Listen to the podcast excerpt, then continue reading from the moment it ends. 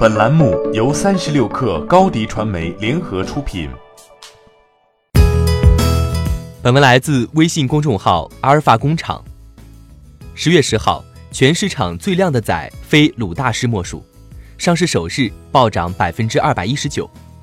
有打中心股的投资者不无得意地说：“鲁大师的现金流、利润率、用户都在不错的增长，优秀的基本面驱动股价大幅上涨。”面对这样的论调，笔者一时无语之余，不禁纳闷：都九一零二年了，财会投资者的臆想怎么还会出现？鲁大师唯一存在的理由，就是在工具流量还能变现时，尽一切努力变现。实际上，其冲上资本市场的过程很曲折，不少投资者可能不知原委。鲁大师之前申请港股 IPO 没通过，因为收入比较依赖于三六零集团。怎么改善这个状况呢？答案是卖手机。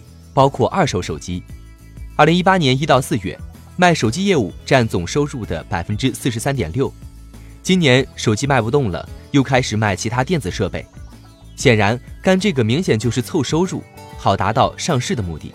不然，谁会干毛利率仅百分之二点四的业务呢？工具类的上市公司行不行？其实不需要分析太多，因为前方早已浮尸累累。举两个最著名的上市公司。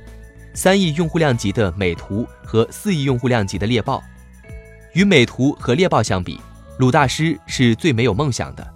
起码美图还想着在美图秀秀里打造中国版的 ins，发展直播等新兴业务，一度掀起过不少风浪。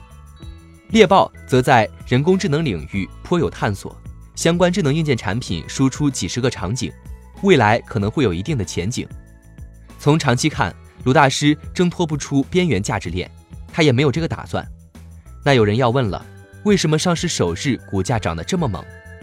鲁大师唯一炒点就是知己，拎得清自己的价值，发行估值定得很低，仅七亿港元，对应动态市盈率为八点五倍，动态市销率为二点一倍。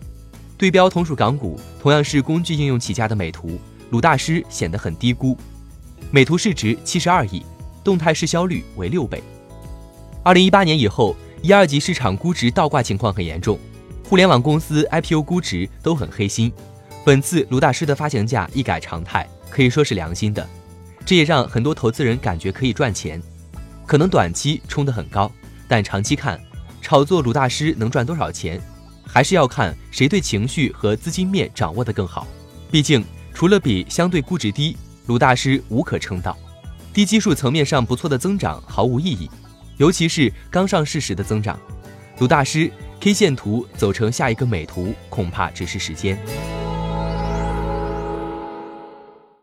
欢迎添加 baby 三十六克 b a b y 三六 k r 加入克星学院，每周一封独家商业内参，终身加入学习社群，聊风口谈创业，和上万课友一起成长进化。高迪传媒，我们制造影响力，商务合作。请关注新浪微博高迪传媒。